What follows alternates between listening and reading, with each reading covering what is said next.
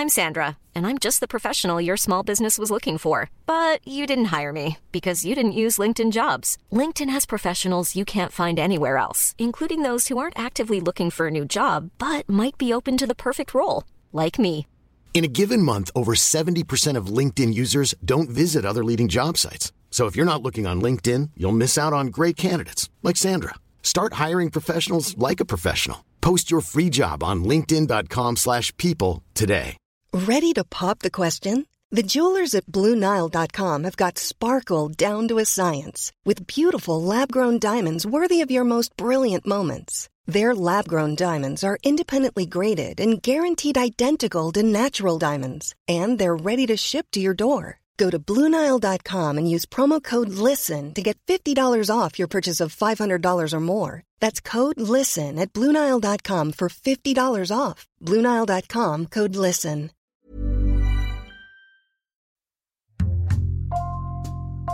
Bonjour, c'est Jules Lavie pour Code Source, le podcast d'actualité du Parisien.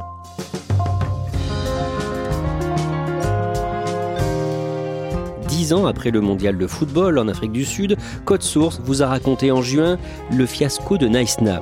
Ça nous a donné envie pour ces vacances de revenir sur des étés où les Bleus sont allés beaucoup plus loin dans la compétition.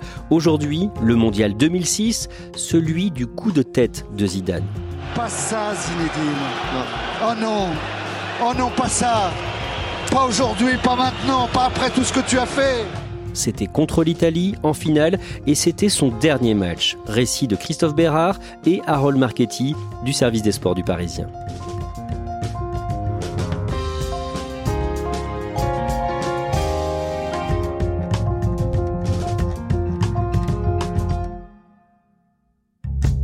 Harold Marchetti, Christophe Bérard, vous allez nous raconter ce mondial 2006 de l'équipe de France.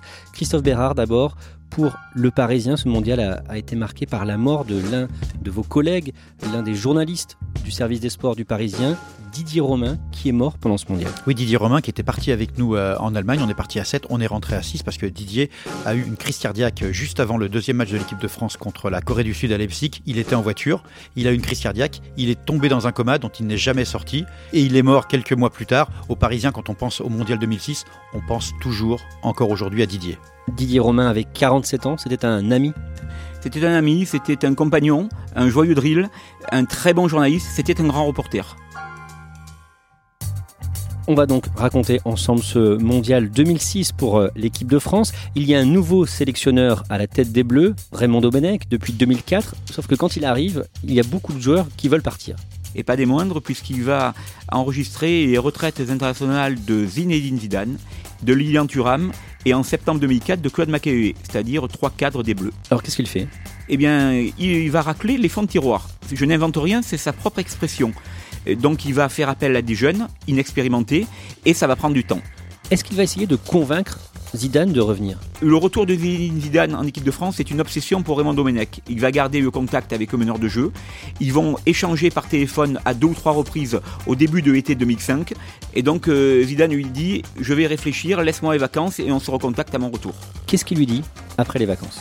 Il lui dit Ok, je reviens. L'équipe de France est dans la difficulté. C'est pour moi ce qu'il y a eu de plus beau et je ne peux pas la laisser au bord de la route comme ça. Donc je vais revenir avec Claude. Claude, c'est Claude Makélélé. Zidane qui se dit ému, impatient et heureux de retrouver le maillot bleu. Et donc il annonce ça le 3 août 2005. Absolument. Sur son site internet, il dit L'équipe de France a été pour moi ce qu'il y avait de plus beau. Je n'ai pas fini d'écrire mon histoire avec cette sélection et donc je vais revenir pour qualifier l'équipe de France pour la Coupe du Monde 2006. Aujourd'hui, je suis content d'être ici et de me dire que dans 15 jours, je vais retrouver les, les copains et les bleus. Quoi. Christophe Bérard, Lilian Thuram va les imiter. Oui, il lui a fallu un peu plus de temps parce que lui, vraiment, il n'avait pas du tout envie. Autant ça manquait à les Bleus manquaient à Zidane, Thuram avait tiré un trait. Mais finalement, son retour, c'est pas pour Raymond Domenech, c'est sur l'insistance de Zidane et Makelele. Il va finir par leur dire Ok les gars, je fais comme vous, je reviens. Zidane, Makelele, Thuram, quels sont les autres visages de ce mondial pour les Bleus? Fabien Barthez, champion du monde en 98, William Gallas, Willy Sagnol, Eric Abidal, Franck Ribéry, le genou, puisqu'à l'époque il n'a que 23 ans, Florent Maouda, Thierry Henry bien sûr, et puis David Trezeguet. Le mondial 2006 se dispute en Allemagne du 9 juin au 9 juillet. Comment l'équipe de France entre dans la compétition? Mal. Franchement, les deux premiers matchs contre la Suisse à Stuttgart, puis contre la Corée du Sud à Leipzig, sont pas bons. Pour le premier match, c'est un 0-0 bien terne. Sincèrement, on se dit, mais cette équipe, qu'est-ce qu'elle fait? Elle ne montre rien, on ne voit pas où elle veut aller. Second match contre la Corée du Sud, qui est censée être une équipe assez faible. La France mène 1 0 et à 9 minutes de la fin, elle se fait égaliser. Fabien Martens va être vigilant Et l'égalisation, elle est là On est à deux matchs nuls en deux matchs. Sincèrement, il y a un énorme brouillard autour de cette équipe. C'est pas beau. On ne sait pas où Raymond Domenech veut aller. On ne sait pas où cette équipe de France veut aller. On imagine surtout qu'elle va aller dans le mur. Comment joue Zidane? Mal. Zidane, le champion du monde, 98, celui qui avait emmené la France au sommet six ans plus tôt à l'Euro 2000, là, il est, bah, il est pas bon. Même le Parisien a dit, ah, ce serait tellement bien si Zidane voulait redevenir le patron parce que il est là physiquement, mais il ne pèse pas sur le jeu. Et pire, il est nerveux, il prend un carton jaune au premier match, un second au deuxième match. Ça veut dire qu'il sera suspendu pour le troisième match contre le Togo. Les débuts de Zidane au Mondial 2006 sont mauvais.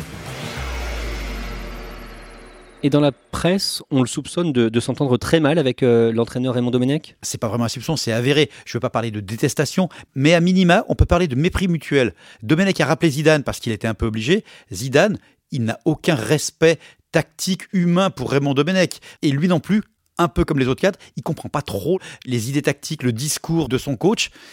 Il l'accepte parce que c'est le coach, mais entre les deux, le courant ne va jamais passer. Le troisième match de poule des Bleus, c'est contre le Togo à Cologne le 23 juin, et c'est donc sans Zidane. Quel est l'enjeu pour les Bleus? Bah, C'est très simple. La France doit gagner par deux buts d'écart au moins pour se qualifier pour la suite de la compétition. Bah sinon, elle est éliminée tout simplement. Donc en face, c'est le Togo. Clairement, le Togo, désolé pour eux, mais c'est vraiment une nation très faible sur l'échiquier. La France est largement favorite. Elle va faire service minimum. Elle va gagner 2 à 0. But de Vieira et de Thierry Henry. Elle est donc qualifiée, mais le brouillard dont on parlait sur les deux premiers matchs, il est toujours là. On ne sait pas ce que vaut cette équipe, on ne sait pas ce que veut cette équipe. C'est un 2-0 qui ne convainc pas? Battre le Togo 2-0, sincèrement, on attend, c'est un minimum qu'on puisse attendre de cette équipe de France. Elle a juste fait son travail, elle n'a pas dominé, elle ne s'est pas rassurée. Ce genre de match, c'est aussi pour engranger de la confiance. Elle en a engrangé aucune. Elle a pris les trois points, elle s'est qualifiée. La France s'est contentée d'assurer le service minimum. Zidane, lui, il vit cette qualification depuis le banc. Oui, parce qu'il est suspendu et il fait clairement, ostensiblement la tête. Il en veut à tout le monde, il en veut à la presse qui le critique, mais au fond de lui, il, il s'en veut surtout à lui. Il n'est pas au niveau. Il n'est pas sorti de sa retraite internationale pour offrir ce visage en Coupe du Monde, pour offrir ce niveau de jeu très faible. Il est en colère, mais surtout contre lui. La France doit jouer l'Espagne en huitième de finale le 27 juin à Hanovre, mais avant la rencontre, Harold Marchetti, la presse espagnole chambre Zinedine Zidane. Elle dit que Zidane sera à la retraite à l'issue du match face à l'Espagne. Pourquoi? Parce que Zidane a annoncé que la Coupe du Monde serait sa dernière compétition et qu'ensuite il arrêterait le football. Et donc ce huitième de finale, c'est un match à élimination directe. C'est un match couperé, donc il y a un vainqueur, un battu. S'il y a France est battu, elle rentre à la maison et Zidane arrête. Comment réagit Zidane sur le terrain Zidane il réagit en champion, avec un immense orgueil. On n'arrive pas à un tel niveau sans avoir un ego surdimensionné. Et Zidane est donc très bon. Il est sobre, efficace, lucide et leader. Très important. Jusqu'à présent, on attendait qu'il devienne ce leader de jeu, ce leader de vestiaire, et là, c'est lui qui va diriger ses partenaires. Il est vraiment un capitaine. Qui ouvre le score? L'Espagne. L'Espagne euh, sur un penalty de David Villa. Attention David Villa, c'est à droite et c'est dedans. Les Français sont piqués au vif et on a l'image d'un Franck Ribéry qui court dans tous les sens. Patrick Vieira le lance. Pour Ribéry qui va arriver devant Casillas. Vas-y mon petit. Et là, dedans. Et là, dedans. Le premier but de Ribéry avec l'équipe de France. Et puis derrière, on a toute cette image d'un gamin de 23 ans qui va se précipiter vers le banc de touche de l'équipe de France en décrivant l'avion avec ses bras pour communier avec ses partenaires. C'est véritablement quelqu'un qui a une fraîcheur. Tout le monde l'aime dans cette équipe. Un partout à la mi-temps. Décrivez-nous la seconde période. La seconde période est très équilibrée. Petit à petit, le physique des Bleus prend le dessus. L'Espagne commence à tirer sérieusement la langue, mais le, le dénouement de ce match va intervenir très tard. On en arrive à la 83e minute de ce match. Avec une faute sur un Français, un coup franc, parfaitement tiré au second poteau par Zinedine Zidane, et Patrick Vieira, du haut de son mètre 90, place sa tête. Le but, il y est. Patrick Vieira. Le but du grand Vieira. Deux buts à un pour les Bleus. À ce stade, la France est qualifiée pour l'écart. et l'Espagne KO debout. L'Espagne est clairement dans sa tête, a perdu le match. Et sur une dernière contre-attaque, je revois cette image, Sylvain Tord lance Zinedine Zidane, celui-ci se présente à la surface de réparation, il élimine très facilement d'un crochet Carlos Puyol. Au bout, au bout, au bout, au bout, le but C'est le troisième but des Bleus.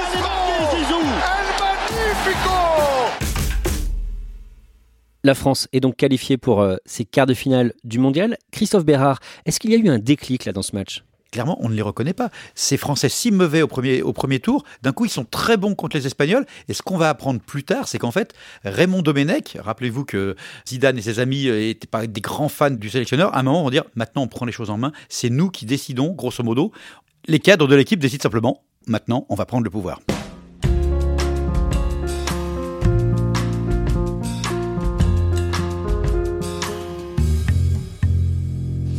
Bonsoir à tous. En quart de finale, les Bleus affrontent le Brésil le 1er juillet à Francfort. Harold Marketing, comment est-ce qu'ils abordent ce match? Avec énormément de confiance. En fait, ils sont libérés. La composition d'équipe est la même que face à l'Espagne. Ils ont confiance en leurs moyens. Leur mondial a vraiment commencé. Donc en face, c'est le Brésil, champion du monde en titre.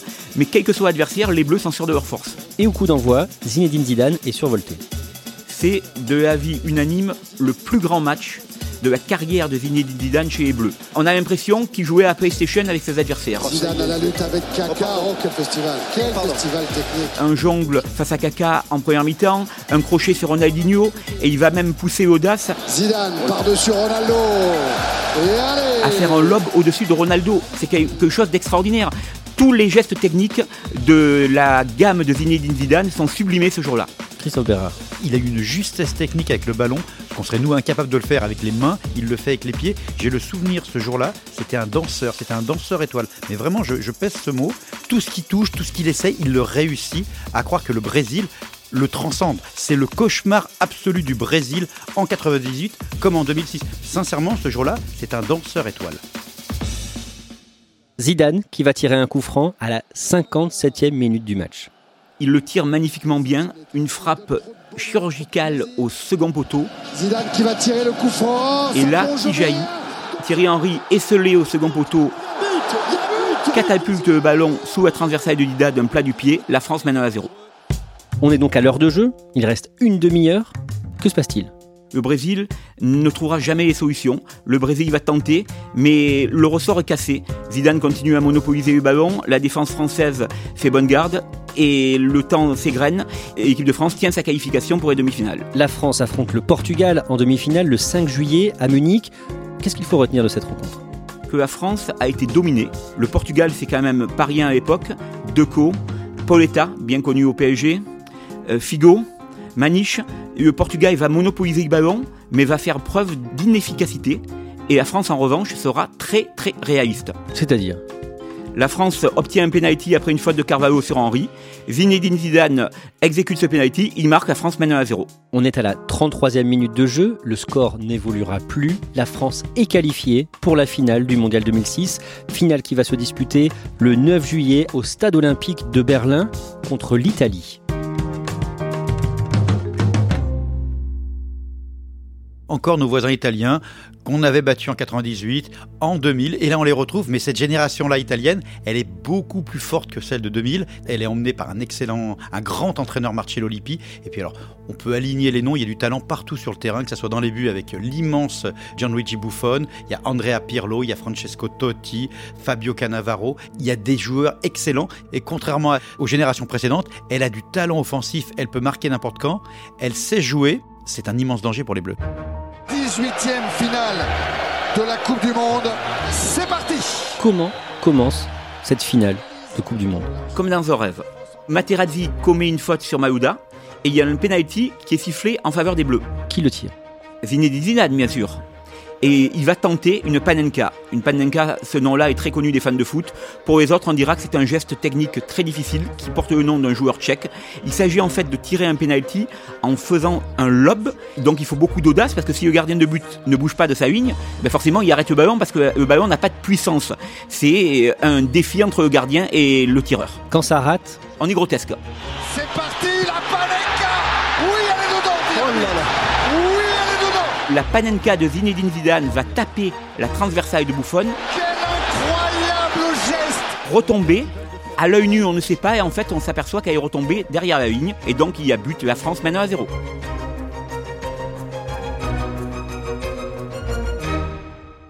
Christophe Bérard, une panenka en finale d'un mondial, C'est rare? Ah, c'est pas rare, c'est inédit. Mais si Zidane a choisi de, de tenter ce geste, c'est pas par hasard, c'est parce qu'en face, dans les buts italiens, il y a Gigi Buffon. Et Gigi Buffon, c'est le meilleur gardien du monde. Et Buffon connaît par cœur le jeu de Zidane, qu'il a vu jouer avec la Juventus de Turin pendant que lui était à Parme. Il sait comment il tire. Et Zidane, justement, pour surprendre Buffon, s'est dit je vais tenter quelque chose auquel il ne s'attend pas. Et donc, je vais pas tirer à droite, je vais pas tirer à gauche, ni la lucarne, à rater. Non, je vais tenter quelque chose qu'il ne peut pas deviner. Et il tente ce geste qu'il réussit. Harold Marchetti, quelques minutes plus tard, les Italiens réagissent. Alors, ils n'ont pas eu le temps de douter. Sur un corner très bien tiré par Pirlo, Materazzi s'élève plus haut que les défenseurs français. Et catapulte le ballon d'une tête rageuse au fond des filets. L'Italie retrouve le moral et va dominer la fin de la première période. Ça va être un petit peu plus compliqué pour les Bleus qui vont souffrir, mais qui vont tenir le coup. Un partout à la mi-temps, comment se passe la deuxième période?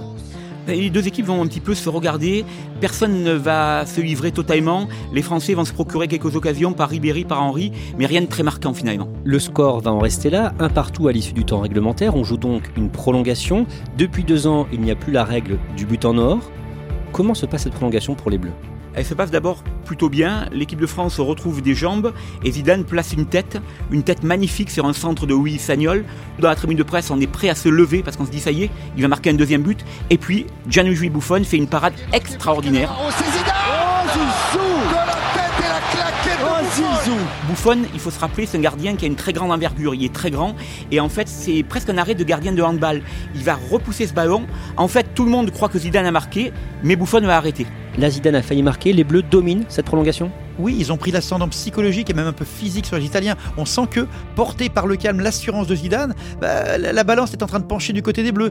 Ça sent bon. 108e minute de jeu. Harold Marchetti, vous, depuis la tribune de presse, vous voyez un Italien au sol.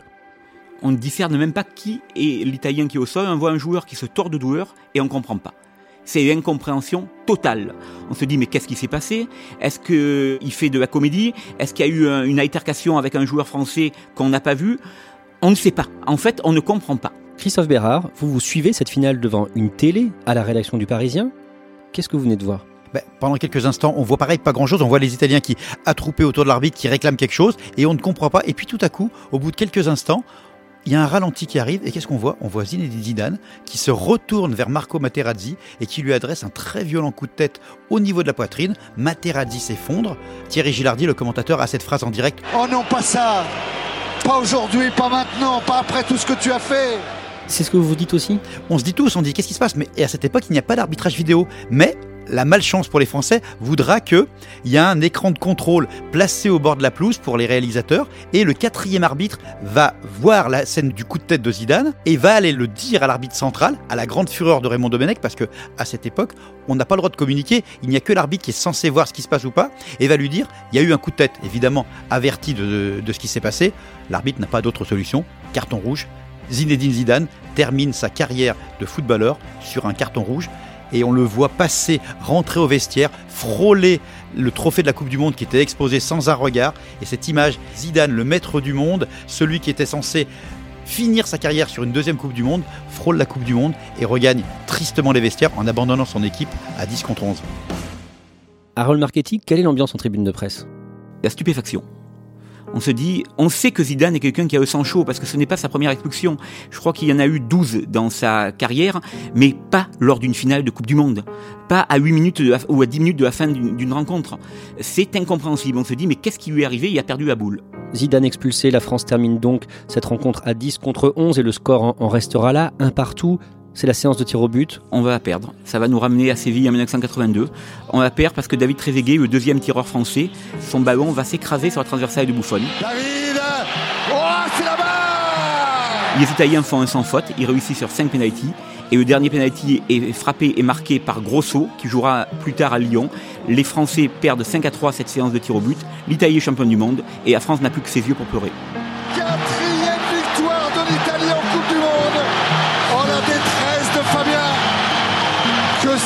Pour Barthez, pour Wiltord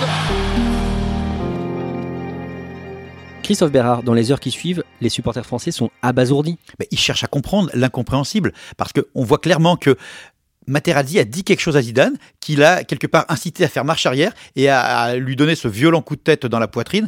Mais on ne comprend pas ce qui a pu se passer dans la tête de Zidane pour littéralement péter les plombs pour manifestement des mots lancés par un défenseur italien. On ne comprend pas ce qui justifie un tel coup de folie. On le saura quelques jours plus tard. Quelques jours plus tard, il va accorder un entretien au journaliste Michel Denisot pour s'expliquer. Il le fera du bout des lèvres en laissant entendre que on a attaqué sa famille. Des insultes qui touchaient votre, euh, les femmes de votre famille, quoi, votre mère. Et il va vaguement, sans lâcher des mots de regret, il va simplement dire qu'il s'excuse auprès des enfants pour cette mauvaise image. Des millions et des millions d'enfants qui ont regardé ça, forcément, auprès d'eux, je, je m'en excuse et je, je le dis haut et fort. Mais quelque part, même ça, ça ne suffit pas. On va ensuite savoir que ce qui s'est passé exactement, c'est très simple. Materazzi, le défenseur un peu rugueux qui était chargé du marquage, arrêtait pas de lui tirer le maillot. Et à un moment, pour le chambrer, Zidane dit Non, mais t'inquiète pas, mon maillot, je te le donnerai plus tard. Et Materazzi, un peu pour le provoquer, lui dit Non, non, moi je préfère ta sœur. Et cette phrase, c'est ça qui a déclenché la colère de Zidane. Mais aujourd'hui encore, on ne comprend pas parce qu'il faut savoir que sur des terrains de football, l'insulte verbale, la provocation, mais c'est monnaie courante. Et qu'un un joueur de la dimension de Zidane ait simplement pété les plombs parce qu'on lui a dit je préfère ta sorte, c'est aujourd'hui encore incompréhensible.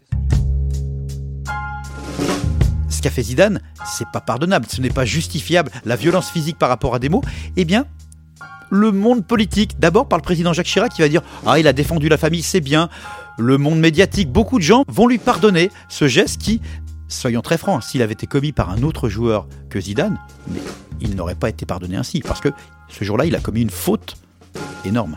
Les Français lui ont pardonné aujourd'hui.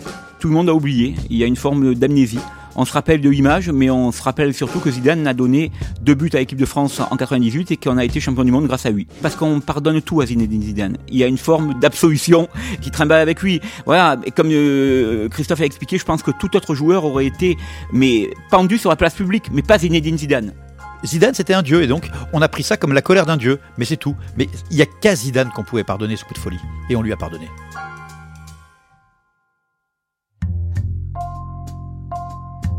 Merci à Christophe Bérard et Harold Marchetti. Code Source est le podcast d'actualité du Parisien. Cet épisode a été conçu et préparé par Benjamin Boucriche, production Stéphane Geneste et John Timsit, réalisation Julien Moncouquiol. Si vous aimez Code Source, n'oubliez pas de vous abonner et de laisser un commentaire sur votre appli de podcast préféré comme Apple Podcast ou Podcast Addict.